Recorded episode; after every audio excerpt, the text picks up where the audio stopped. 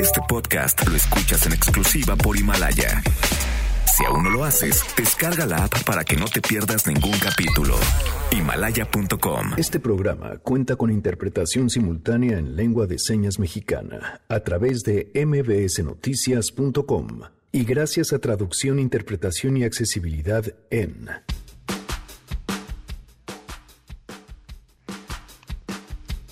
Mientras el caso de la familia Levarón nos ha roto el corazón, ¿qué pasa con el resto de las familias que viven en la sierra entre Sonora y Chihuahua? ¿Qué hace el crimen organizado con sus vidas? Un reportaje de Oscar Valderas que les compartiremos más adelante y que lo pinta de cuerpo entero. 30 horas después de que un grupo criminal masacró a la familia Levarón, dejando tres adultos muertos y seis niños asesinados, un correo Sí, electrónico bien. llegó hasta mi bandeja de entrada. En el asunto de Sí, gracias. Aléjense del peso. Esa fue la recomendación que hizo Morgan Stanley a los inversionistas. ¿Qué implicaciones tiene? Vamos a platicar con Ezra Chabot más adelante sobre este tema. También, como les dije, me encuentro transmitiendo desde Sao Paulo, en Brasil, y vamos a platicar acerca de lo que me trajo aquí y que se presentó justamente el día de ayer. Tenemos buenas noticias y más. Quédense. Así arrancamos a todo terreno. MBS Radio presenta A Todo Terreno con Pamela Cerdeira.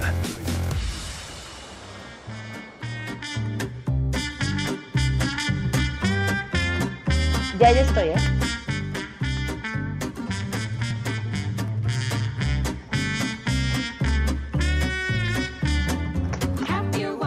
Janine, muy buenas tardes. Hola Pam, muy buenas tardes, ¿cómo estás? Muy bien, gracias Janine. Cuéntanos, ¿qué estamos escuchando? Mira, hoy encontré a un grupo muy, muy, muy especial. Eh, se llaman Bourbon Sweethearts y pues es una propuesta padre, diferente para jueves. Entonces, toda esa, toda esa música rica, un poco extraña que, que nos puedan proponer, hoy es el día para, para ponerla. Yo ya tengo algunas y espero que, que les gusten. Están muy padres. Me parece perfecto, Janine. Oye, una pregunta técnica que solo te puedo hacer aquí ahorita. ¿Sí me estoy oyendo al aire bien? Al aire te escuchas muy bien. ah, perfecto, Janine. Muchísimas gracias. Que te manden tus, sus propuestas, arroba Janine MB. 10, por favor. Gracias, Janine.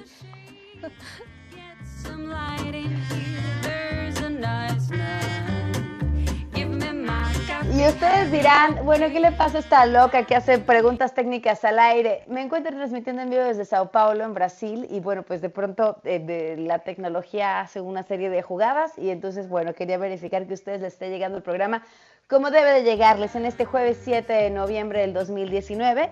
El teléfono en cabina es 5166-1025, el número de WhatsApp 5533329585, el correo electrónico a todoterreno arroba mbs.com y en Twitter, Facebook e Instagram me encuentran como Pam Cerdeira. En la interpretación de lengua de señas, Noé Romero. Y hay muchas cosas que eh, comentar el día de hoy, pero primero esto que me parece eh, primordial. Una de las eh, promesas de campaña del presidente estaba relacionada con la desaparición del Seguro Popular. Le gustaba decir en campaña que ni era seguro ni era popular, lo que es eh, un poco contradictorio porque si uno conoce los testimonios de las personas que se ha visto beneficiada por el Seguro Popular, pues entendería que si era seguro y que si era popular. Sin embargo, bueno, pues el Senado avaló justamente en, en comisiones la minuta que desaparece el Seguro Popular y esto ha llevado a una serie de protestas, sobre todo de padres de niños con cáncer. La información la tiene Oscar Palacios. Te escuchamos, Oscar. Muy buenas tardes. ¿Qué tal, Pamela? Buenas tardes. Así es, pues, a pesar de estas protestas de padres de niños con cáncer, esto a las afueras del Senado de la República, Morena y sus aliados avalaron el día de ayer en comisiones la minuta de la Cámara de Diputados que desaparece justo el Seguro Popular y crea en su lugar el Instituto Nacional de Salud para el Bienestar. Con el voto en contra de senadores del PAN, las comisiones de Salud y Estudios Legislativos Segunda dieron luz verde a este proyecto enviado desde San Lázaro que busca establecer un sistema público de salud gratuito para personas sin en seguridad social. Mientras esta reforma era discutida por los senadores a las afueras de la Cámara Alta, un grupo de padres de niños con cáncer realizó una manifestación para exigir que se les escuchara antes de dictaminar el proyecto. De hecho, la senadora por el PAN, Marta Cecilia Márquez, llamó a frenar la discusión y atender a los padres que se encontraban justo a las afueras del Senado. Sin embargo, bueno, pues su propuesta fue rechazada. De hecho, la senadora por Morena, Margarita Valdés, aseguró que la Cámara Alta no puede estar en el vaivén de las manifestaciones, por lo que se pronunció por continuar simplemente con la dictaminación del proyecto. Escuchemos. Tampoco podemos estar en el eh, vaivén de las manifestaciones en la calle, están en todo su derecho de hacerlo. Yo entiendo a los padres de familia, entiendo a los pacientes, pero tampoco podemos estar sometidos como Senado a la presión o a la coacción de que vengan a atendernos y si no paramos. Eso en México ya es una costumbre.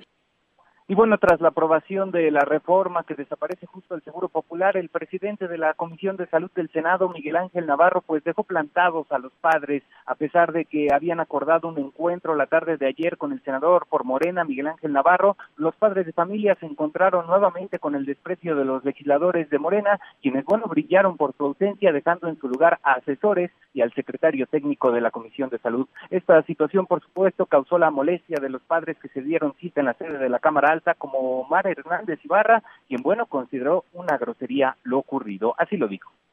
Es un desprecio, sí, claro, es una grosería, ¿no? Es un desprecio, una grosería, porque ellos en primera nos cambiaron la fecha que era para mañana, no la tienen para hoy. Entonces, otra que ya llegamos, pues que no, no va a estar el presidente, el senador, que porque tuvo que razones, no sé qué. Es una grosería que lo que están haciendo. Ahorita vienen a una palmadita, sabes que no va a pasar nada. Ahorita la cuestión del, del INSABI de que no aprobaran por este gasto catastrófico que ellos quieren retirar. Ustedes ya lo saben que es de 40 mil millones de pesos, que es lo que nos preocupaba. El secretario nos dice, no se preocupen, si les va a cubrir. Él como secretario no tiene la pues no tiene esa responsabilidad, ¿verdad? Porque no, no, no es un legislador. Los padres de familia destacaron que antes de pensar en la desaparición del seguro popular debe atenderse también el tema del desabasto de medicamentos para atender precisamente a los niños con cáncer, ya que dijo, al final de cuentas, son ellos mismos, son los padres quienes tienen que cubrir su costo. Luis Fernando Reyes detalló que como producto del desabasto que se ha presentado, su hijo dejó de recibir quimioterapias durante mes y medio, lo cual terminó deteriorando su estado de salud. Pamela es el reporte. Buenas tardes. Muchísimas gracias. Muy buenas tardes. Hasta luego.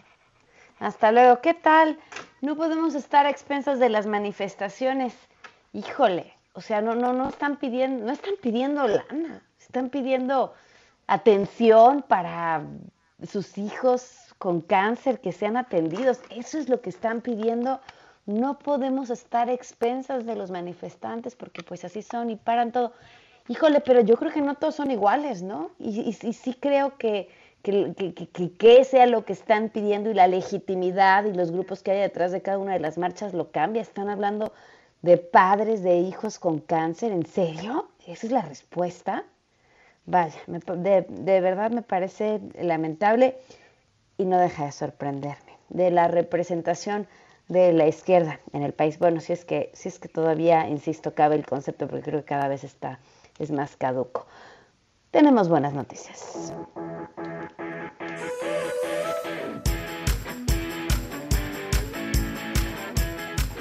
Nos acompaña vía telefónica Berenice Vargas, ella es subdirectora de planeación del COPRED. Gracias por acompañarnos. Berenice, ¿cómo estás? Buenas tardes.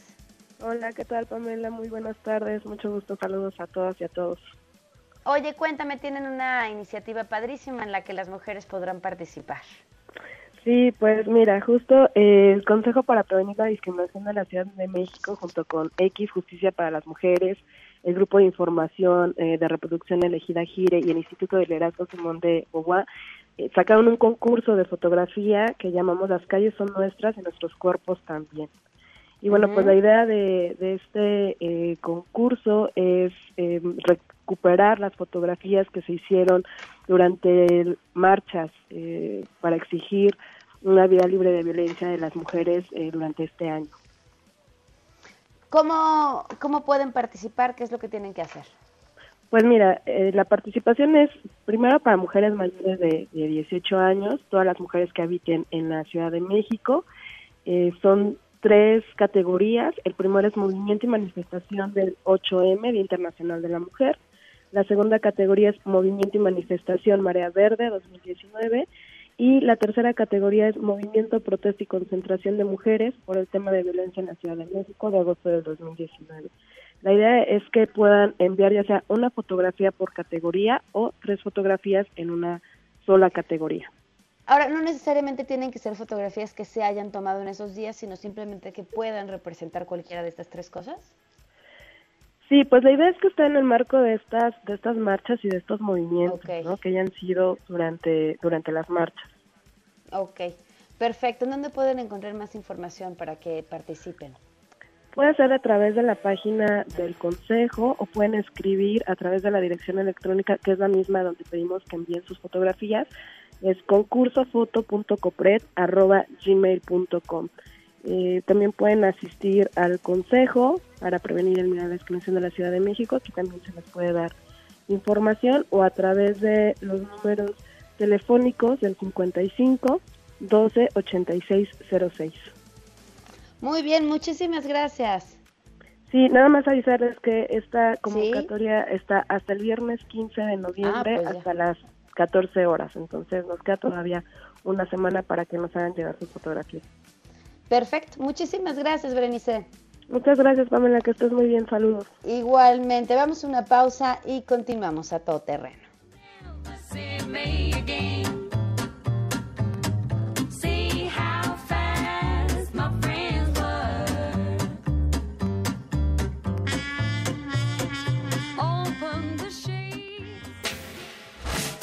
Regresamos a todo terreno. Este podcast lo escuchas en exclusiva por Himalaya. A todo terreno con Pamela Cerdeira. Continuamos.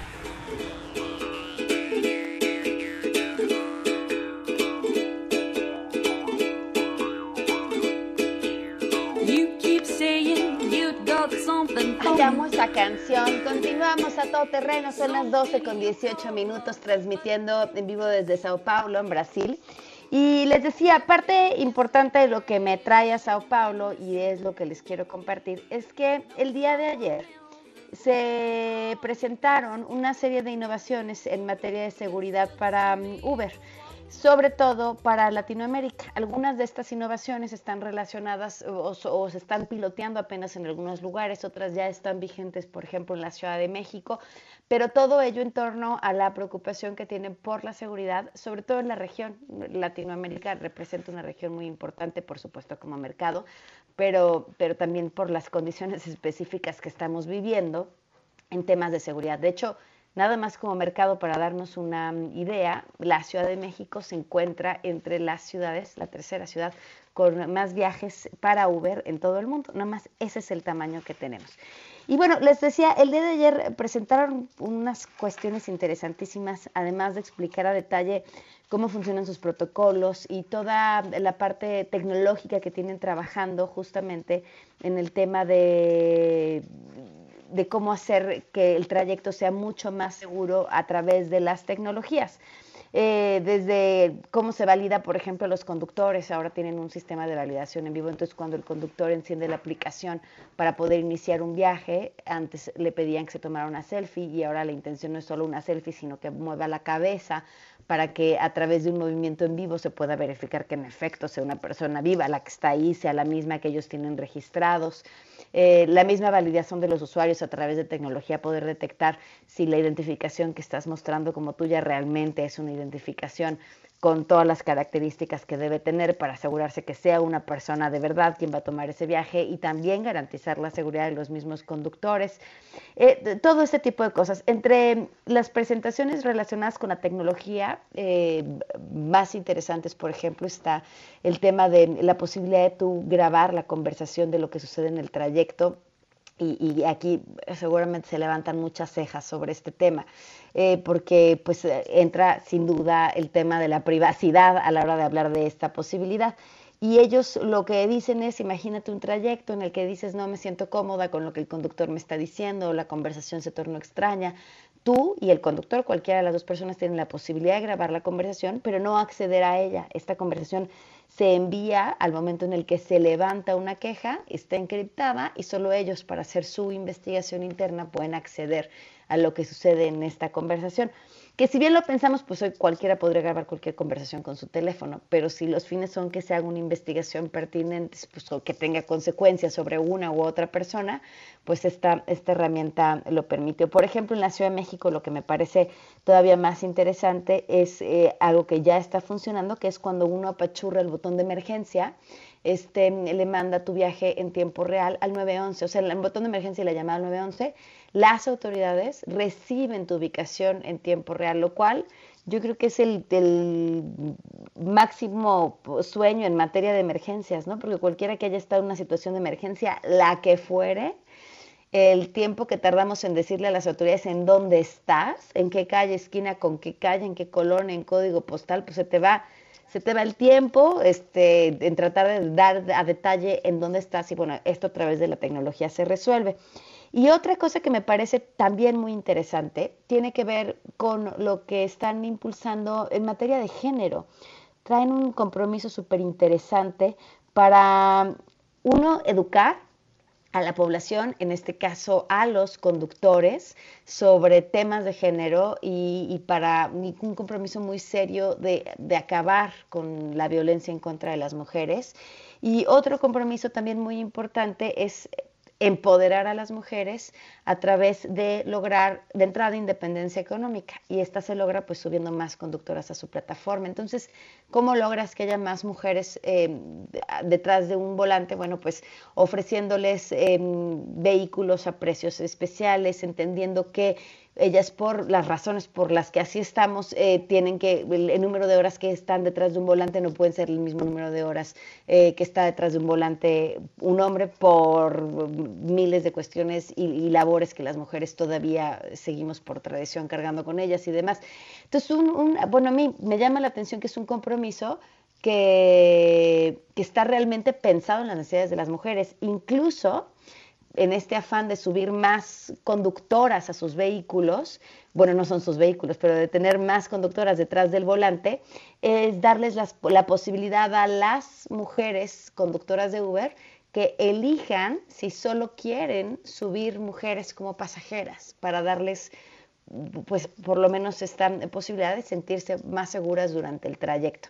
Y otro tema, y esto se los pongo brevemente en, en contexto, porque es parte de la entrevista que les vamos a presentar, eh, está relacionado con un proyecto que han iniciado en una favela, la segunda favela más grande de Brasil. Em, a las favelas, los conductores de Uber no, pueden entrar, pero así como no entran ellos, pues el transporte público tampoco, por un tema de seguridad. Y consiguieron en, en esta favela, que les digo que es la segunda más grande de Brasil, montaron una serie de puntos a su alrededor para permitir que quienes viven ahí puedan tener opciones de movilidad. Eh, antes de que ellos lograran poner estos puntos, eh, de su casa al siguiente punto de transporte público eran recorridos de 20 minutos y ahora al punto donde están ellos son recorridos de 5 minutos. Pero más allá de eso, lo interesante es cómo lo consiguen. ¿Con quién tienes que sentarte a dialogar? para lograr poner en una de las zonas consideradas de mayor riesgo un, punto de encuentro en donde garantice seguridad para usuarios y para conductores. Y entonces platican en este diálogo que pues es sentarse con todas las personas, incluidas con las, con las bandas de delincuentes que también pueden estar en la zona, para tener un acuerdo que todos respeten y a la vez una campaña interesantísima de comunicación que busca rescatar a los personajes de la misma favela, que son eh, los personajes más importantes que han tenido, y mezclarlo con una campaña de arte y mezclarlo con una serie de actividades que, insisto, aquí estamos hablando de movilidad, pero, pero que tienen o terminan dando algo mucho más que un punto seguro, sino un, sentido de pertenencia. Ayer platicábamos con una de las personas, eh, un líder justamente de, esta favela, y, él, y le preguntaba, bueno, ¿y qué es lo que te ha dado? O sea, más allá de ahora tienen más cerca y más accesible el transporte, y él me decía, estar orgullosos. Ahora, yo estoy orgulloso del lugar de donde soy y somos la primera favela en Brasil que tiene un punto de encuentro de Uber. Eh, para nosotros eso nos da un sentido de pertenencia, nos da muchas cosas más que van más allá de la, de la movilidad. Y si lo vemos desde el otro lado, o sea, uno dice, bueno, uno puede entender que alguien, un vehículo no se acerque ahí porque pone en riesgo su seguridad, pero a la vez como esto se convierte en un círculo de discriminación, es decir, decides que toda una zona y toda una comunidad es peligrosa y entonces les niegas servicios tan básicos como el del transporte y cómo a través de un interés finalmente aquí de una empresa puedes terminar resolviendo otros temas y acercando muchos más servicios a una comunidad. Bueno, a mí de verdad esto me ha parecido de lo más interesante y les presento justamente esta entrevista en específico. Tuve la oportunidad de platicar con Claudia Woods, es presidenta de Uber en Brasil y esto fue lo que platicamos. Creo que gran parte del trabajo comenzó cuando nos enfocamos en escuchar. Esa fue la principal llamada de atención. Comenzamos a ver las estadísticas y dijimos, ok, tenemos un compromiso global y vamos a ser un socio activo combatiendo las agresiones en contra de las mujeres pero no tenemos una idea clara de cómo hacerlo. Se debe tener la humildad y poder decir, vamos a buscar ayuda. Hay que asociarnos con personas que han investigado y trabajado a fondo en el tema. Son muchos los involucrados. No puedes encontrar a uno que te resuelva todos tus problemas. Cada socio se enfoca en algo y son muchos los aspectos los que hay que resolver en el tema de violencia de género, pero también en la parte que tiene que ver con el empoderamiento de las mujeres, que es muy distinto que hacerlo con los hombres. Fue muy importante tener a este grupo de socios, de socios inteligentes, para, para poder construir todas estas plataformas. Para todos estos detalles que te he mencionado, eh, han sido horas de investigación, horas escuchando tanto a conductores como a pasajeros en Focus Group a veces investigaciones cuantitativas con el fin de tener una base sólida en la que podamos apoyarnos.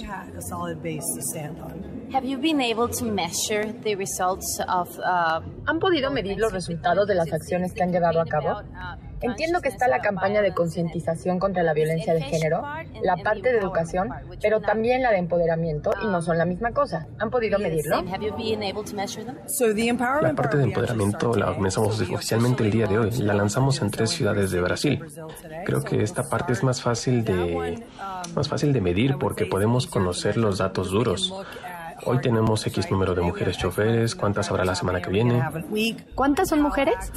Solamente el 6% de nuestra base. Solo el 6% de 600.000 conductores lo son. Es un porcentaje muy bajo de nuestra base de conductores. Para la plataforma de empoderamiento será muy sencillo medir los resultados. Será muy tangible para nosotros ver cómo evoluciona. Veremos cuántas mujeres conductoras tendremos dentro de un mes, cómo son sus patrones de manejo, cuántas rentaron un auto a través de las compañías de renta con las que estamos asociados. La parte de la educación es más difícil de medir. Tenemos la insignia que se les otorga a los conductores. 85 mil de ellos ya la han conquistado y, eh, y, esperamos aumentar ese número. Esa es una manera de medirlo.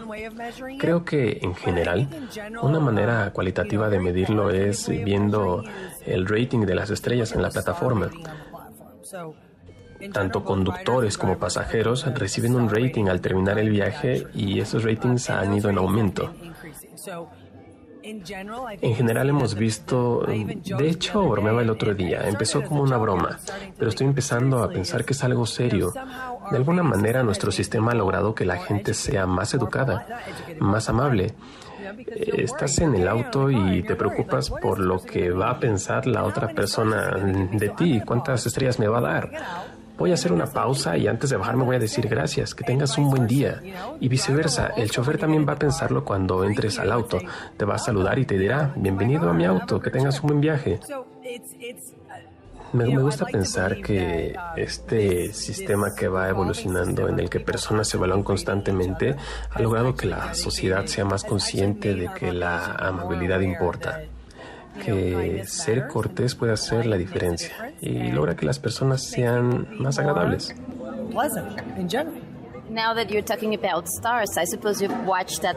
Ahora que hablas de las estrellas, supongo que has visto el episodio de Black Mirror en el que la gente es constantemente evaluada. Lo puedes contestar después si prefieres. Pero es tener este doble estándar de ser evaluado todo el tiempo. Creo que lo que, lo que está detrás de esto, de lo que hemos estado hablando hoy, la seguridad es un tema importante en la manera en la que calificas a alguien. Mm, creo que va más allá de la motivación que aparece en el episodio de Black Mirror, que se trata solamente de la popularidad. A pesar de haber participado en esta competencia de ah, ¿cuál es tu rating de Uber? ¿Cuál es tu rating? Creo que es de 4.8, 4.82 la última vez que lo verifiqué. Pero creo que va mucho más allá de la popularidad. Tiene que ver con mantener un ecosistema sólido, un ecosistema seguro e incluso uno agradable. Si estás en un auto que está sucio, que no ha tenido mantenimiento, es importante que lo reportes y creo que tanto choferes como pasajeros se dan cuenta que como no están autoevaluándose, están evaluando lo otro y van a querer darle una mala calificación a una experiencia que no ha sido buena. Le están dando la oportunidad a las mujeres conductoras de decidir si aceptan solamente a mujeres como pasajeras. ¿Le darán la misma oportunidad a los usuarios de decidir si solamente quieren a mujeres como conductoras? No por el momento. Esperamos que pronto tengamos esa opción. Es uno de nuestros retos. Necesitan las mujeres como conductoras. Sí, necesitamos más mujeres conductoras. Eh, si lo piensas, ¿cuánto debe esperar un pasajero para que su Uber llegue? ¿Vives en la Ciudad de México? En la Ciudad de México es poco más rápido que Sao Paulo. Eh, tenemos oficinas ahí. Tarda tres minutos en que llegue tu auto. Sao Paulo entre tres y cuatro minutos. Hemos creado esta expectativa con nuestros, con nuestros pasajeros. Aprieto el botón y mientras bajo el elevador mi auto llega por mí. Si ofreciéramos lo que me dices en este momento, la experiencia no sería la misma para nuestros usuarios e incluso sería más perjudicial que beneficiosa para la plataforma. No estaremos ofreciendo una buena experiencia. You're, talking about um, working against uh, violence. Um, Has hablado de trabajar contra la violencia contra las mujeres, de empoderarlas. Esto es desde Uber al público. ¿Qué pasa dentro de la compañía? ¿Cuáles son las políticas de la empresa que refuerzan este discurso?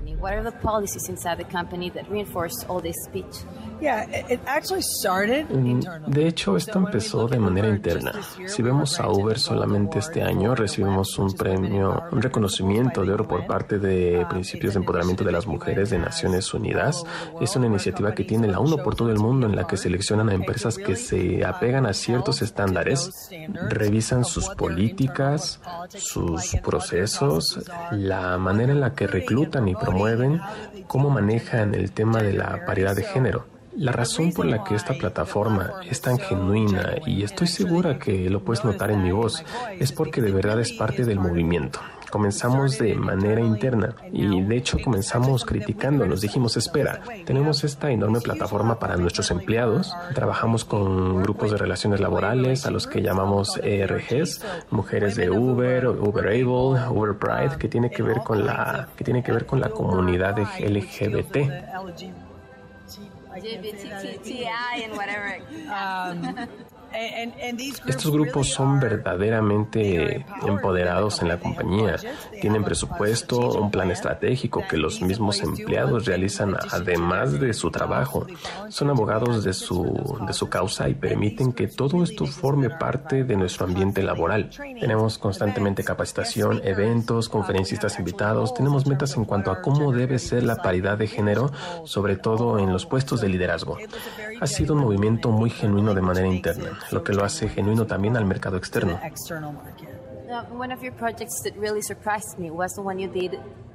Uno de los proyectos que más me ha sorprendido es el que han hecho en las favelas. Tenían que resolver el tema de llegar a un sitio y para lograrlo tenían que resolver otros problemas. ¿Qué ha pasado desde entonces? Como, como lo mencionamos en el video, había un espectáculo de arte público y existían puntos donde se recogían y se dejaban pasajeros. Las personas que se reunían en estos puntos se sentían más seguras, ya que estos puntos fueron seleccionados estratégicamente. Parte del programa eran estos puntos de encuentro que sí, eran importantes, pero se trataba de algo que iba mucho más allá. Nos involucramos mucho con la comunidad y ahora hacemos eventos en estos puntos como cursos de educación financiera. Estoy simulamos niñas en temas tecnológicos, hemos hecho alianzas con bancos para que den cursos en manejo de las finanzas, cómo tener acceso a los créditos. Se trata de tener presencia en la comunidad y de promover el compromiso. Compromiso entre ellos, compromiso con nosotros y nuestros socios. Va mucho más lejos de tener solamente puntos de encuentro. Since all we've seen, I think this question might seem like old, but Después de todo lo que hemos visto, quizá esta pregunta parezca extraña, pero me llamó mucho la atención cuando llegué a Sao Paulo que Uber tiene un punto para recoger pasajeros en el aeropuerto. En México hemos tenido muchos problemas con los conductores de taxis. ¿Cuál es la historia de Uber en Brasil? ¿Cómo llegaron a esto? Um, it's been a, a journey, for sure. Sin duda ha sido todo un viaje, con muchos obstáculos. Si tuviera que resumirlo, lo resumiría en tres etapas. En la primera fase, Uber tiene cinco años en Brasil. En nuestra primera fase teníamos que probar que Uber era un servicio legal. En, la primera fase acusaban a Uber de ser ilegal. La segunda fase consistió en adquirir esa legalidad, donde los reguladores nos dijeron, ok, Uber eres una entidad legal, puedes operar, pero tienes que ser regulado a nivel municipal. Era un gran, un gran logro, pero también trajo varias complicaciones. Imagínate a la gran cantidad de municipios tratando de regularnos, todos de una manera distinta. Luego llegó la fase 3, que es en la que estamos en este momento, donde tenemos una ley federal que nos protege y establece las limitaciones que tienen los municipios. Nos pueden seguir regulando a nivel municipio, pero hay limitantes que establece la ley federal sobre lo que se puede y no se puede hacer. Esto es reciente, es un obstáculo que superamos hace apenas dos meses. Definitivamente ha sido un viaje con una combinación entre objetivos a muy corto plazo con nuestros equipos legales y de políticas y todos nuestros equipos, pero también los objetivos a largo plazo, que son los que nos definen a dónde queremos llegar, cómo vamos a operar, por ejemplo, en aeropuertos. Todo lo dicho, a pesar de eso, todavía existe mucha presión social. La operación en aeropuertos, ¿cómo es que llegaron a esto? Depende del aeropuerto. Algunos de ellos en Brasil han sido privatizados, por lo que la relación es entre privados. Algunos de ellos no han sido privatizados y en esos casos hemos buscado alternativas privadas, como en el caso del aeropuerto de Río. Tenemos un punto de encuentro primario en el estacionamiento de un centro comercial que está conectado al aeropuerto. Es difícil. Lo puedo resumir eh, diciendo que no existe un solo modelo. Tenemos que ver cada aeropuerto específicamente y decidir cuál es el modelo que funciona mejor para ese aeropuerto.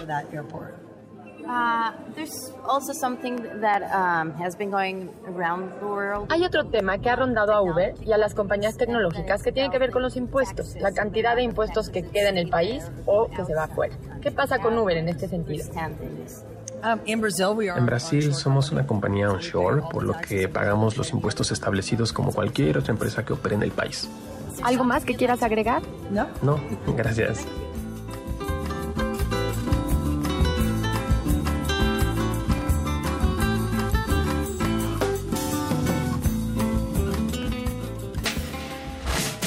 Regresamos a todo terreno. Este podcast lo escuchas en exclusiva por Himalaya. A todo terreno con Pamela Cerdeira. Continuamos.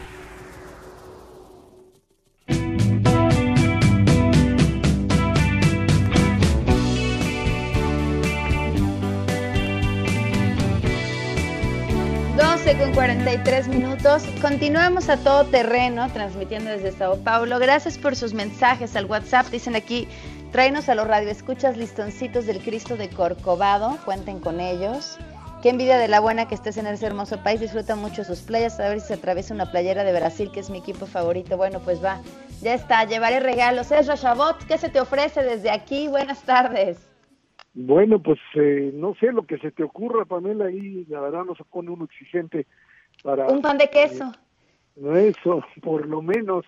Pamela, la verdad es que, mm, pues me imagino que en Brasil tendrán ahí noticias económicas un poco mejores que las que tenemos en México. Tampoco es que le está yendo tan bien a ellos, pero la verdad es que el día de ayer aquí sí nos dieron un verdadero susto. Morgan Stanley y esta pues correduría que de alguna forma tiene un peso importante en lo que podríamos llamar la expectativa de inversión a nivel mundial, pues dice que México ya no es, a pesar de las altas tasas de interés y de la estabilidad, no es un espacio como para invertir a mediano o largo plazo, tanto en lo que serían los bonos de petróleo mexicanos, que dan un rendimiento verdaderamente espectacular, dólares en, plazos de largo plazo, como tampoco dicen eh, lo que sería la propia inversión en lo que son activos que, pues, eh, dado el diferencial de tasas con Estados Unidos, resulta demasiado eh, atractivo. ¿Y por qué? Dice, pues porque la inestabilidad política y más que nada el tema de seguridad ahora los convierte o nos convierte en un escenario relativamente peligroso. Esta combinación de no crecimiento económico en un año en donde pues algunos han crecido poquito, pero nosotros nos vamos prácticamente al cero con una perspectiva similar y además el tema de la inseguridad que pues más allá de lo trágico que han resultado estas últimas semanas con el, asunto Culiacán y el caso Levarón, terminaron por hacer que pues esto le pegase fuertemente a esta percepción que se tiene sobre el país.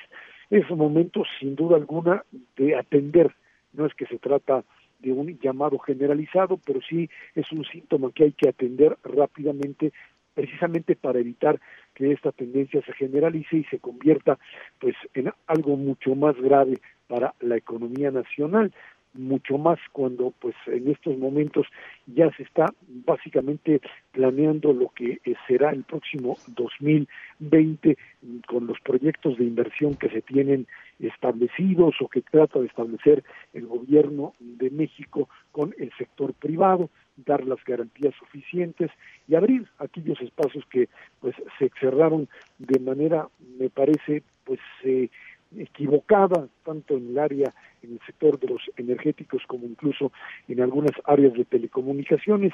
Habría que darle la vuelta y tratar de empezar a ver otro tipo de eh, medidas que pudiesen recuperar esa confianza, de lo contrario sí nos estaríamos metiendo en problemas mucho mayores. En un momento en donde además a nivel internacional la inversión va a estar escasa en un eh, año 2020 que no es precisamente un año de crecimiento a nivel mundial y por ello hay que pelear y pelear bien este tipo de capitales, Pamela.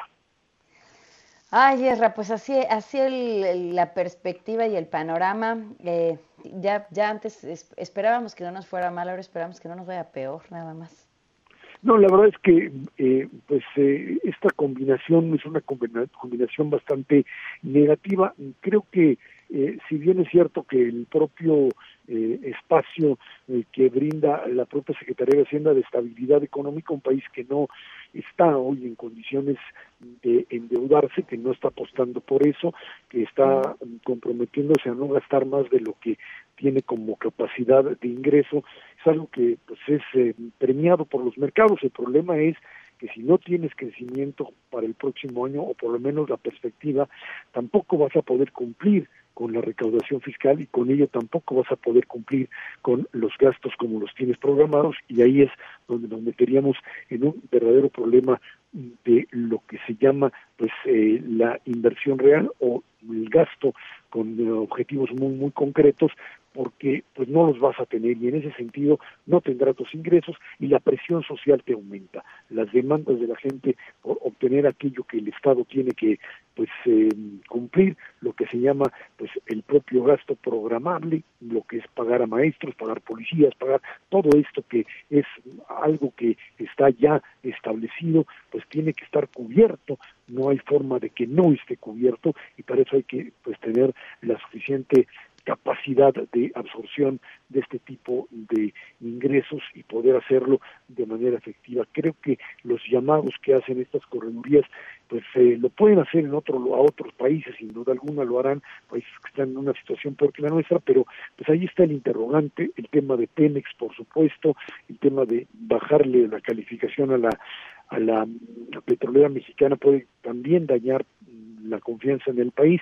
Elementos que están ahí, eh, pues, detenidos de alfileres, esperamos que no los quiten y que tengan la habilidad para traer ese capital al nacional, por supuesto, pero también al extranjero para evitar movimientos bruscos que pueden finalmente dañar al país de forma permanente o por lo menos en un plazo muy largo y romper una cadena de estabilidad que hemos logrado mantener por más de 20 años, Pamela. Claro, Ezra, como siempre, un gusto escucharte. Gracias, buen viaje de regreso aquí a nuestro país. Gracias, un fuerte abrazo. Oigan, por cierto, ustedes, los que nos vienen escuchando desde el coche o les gusta manejar, ¿alguna vez han dudado de la respuesta de los seguros, como el tiempo, las redes, las garantías en los talleres? Bueno, Citibanamex y Chop tienen una alianza que brinda una gama de seguros diseñados para ustedes como autoprotegido CBNX, con el que pueden contar con una amplia red de talleres certificados, rápida atención al momento del siniestro y garantía de un año, escucharon bien, de un año en la reparación de su auto. Pueden contratar autoprotegido CBNX en su sucursal Citibanamex preferido marcando al 5550 623235. Protéjanse, no dejan pasar la oportunidad para acceder a las promociones especiales que tienen Citibanamex y Chubb para ustedes. Además, pueden asegurar no solamente su coche, también su casa, su negocio. Acudan a la sucursal Citibanamex o al 55 50 62 3235 para conocer la gama de seguros diseñados con la experiencia de Citibanamex y liderazgo de seguros de Chubb. Los términos, condiciones, requisitos, todo lo encuentran en citibanamex.com, diagonal seguros, y el producto ofrecido por Citibanamex y operado por Chubb es solo para residentes en México. 55 50 62 3235. Vamos a una pausa y volvemos.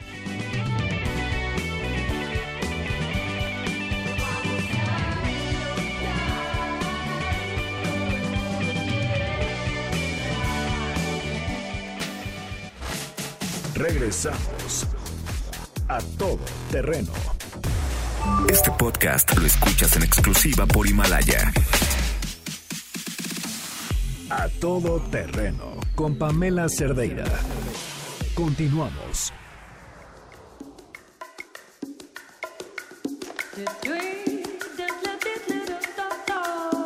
Doce con 53, continuamos a todo terreno. Este, esta semana, en el espacio de Luis Cárdenas, en la primera emisión de MBS Noticias, Oscar Valderas presentó una nota sorprendente. Eh, su trabajo siempre, siempre lo es y siempre lo ha sido, pero esta, esta nota en específico eh, cuenta la historia no solamente de una persona en particular, sino de lo que viven poblaciones enteras en nuestro país. La historia detrás de la familia Lebrón que nos ha simbrado a todos y que, ah, yo no sé ustedes, a mí, híjole, ver las imágenes, leer las historias, me, a mí me tiene, a mí me tiene todavía mal y me, apachurra el alma y el, y el corazón. Y escuchamos esta historia que cuenta Oscar y entendemos que, que hay mucho más y que quizá por bueno, quizás que es que a los medios no, no, nos alcanzaría para contarlas todas. Por eso me parece todavía mucho más valioso escucharlo y además pone en contexto lo que viven muchos otros más mexicanos. 30 horas después de que un grupo criminal masacró a la familia Levarón, dejando tres adultos muertos y seis niños asesinados, un correo electrónico llegó hasta mi bandeja de entrada. En el asunto decía, con letras mayúsculas, urgente. Lo escribió un hombre aterrado, cuyo nombre no debo pronunciar o lo matarían en las próximas horas. Es un mexicano que usó su correo electrónico como botella y el internet como mar. Aventó un mensaje a la nada, esperando ser escuchado. Pues bien, seamos sus oídos. El remitente empieza con un triple lamento, no apellidarse Levarón, no tener ciudadanía estadounidense no tener los teléfonos de medios de comunicación en su agenda personal. Tal vez si los tuviera, hubiera salvado la vida de alguien. En cambio, reconoce con pesar su realidad como habitante de la Sierra de Sonora, en la frontera con Chihuahua, en la región donde la familia Levarón fue asesinada. Él es de sangre indígena, con pocos contactos fuera de su estado y vulnerable a la violencia de los cárteles que azotan la tierra que a diario camina. El 20 de julio pasado creyó que su madre moriría, mejor dicho, que la asesinarían. La tranquilidad de la sierra fue alterada con la irrupción de un comando armado que a gritos anunció que había llegado desde Chihuahua y se presentó en la comunidad de Huizamopa, en el municipio de Zaguaripa, como un batallón de la línea, el brazo asesino del cártel de Juárez. Después de una balacera que duró varias horas contra un grupo armado, unos 50 sicarios vencieron en la reyerta y avanzaron al corazón del pueblo hasta convertirse por sus pistolas en los nuevos dueños. Según el relato del hombre atemorizado, entraron a las casas de los vecinos a robarles sus pocas pertenencias, a devorar su comida, a divertirse con el miedo de los niños y de los ancianos e incluso jugaron al tiro al blanco con algunos animales del pueblo. A los jóvenes los llamaron a una explanada y les hicieron decir sus nombres completos, luego los de sus padres y a qué se dedicaban.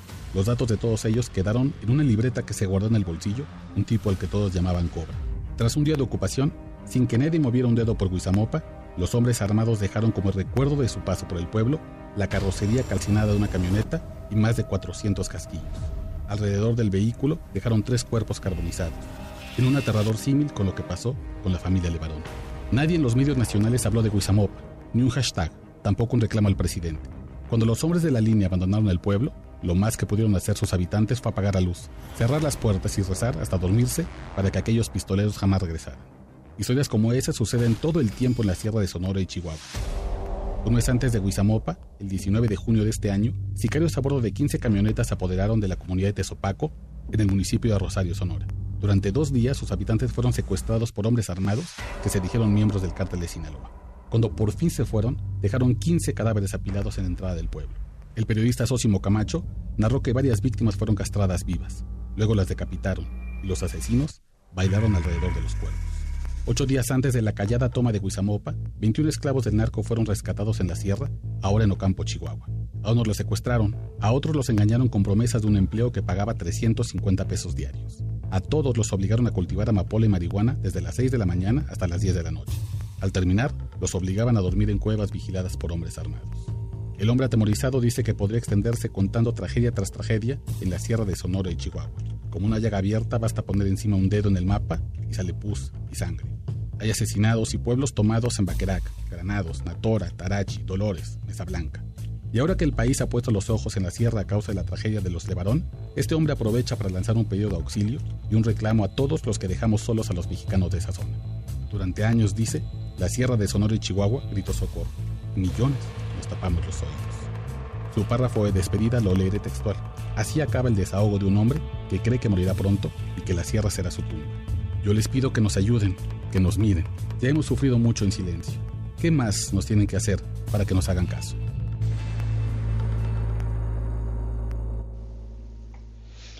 ¿Qué más tiene que pasar para que les hagan caso? Insisto, este, este reportaje de Oscar Valderas, esta historia, estas tantas historias son verdaderamente aterradoras. Nada más escuchar cuando pronuncia la palabra esclavos, los esclavos del narco, con, con todas sus letras, porque así es, personas que están siendo forzadas a trabajar para pues poder sembrar y, la droga y vaya lo que sea que los narcotraficantes se les ocurra decir que necesitan.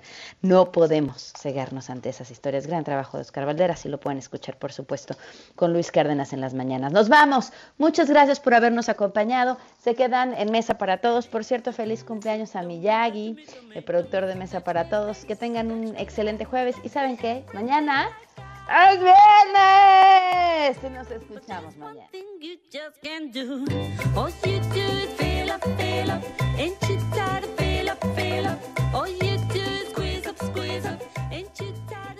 MBS Radio presentó A Todo Terreno con Pamela Cerdeira, donde la noticia eres tú.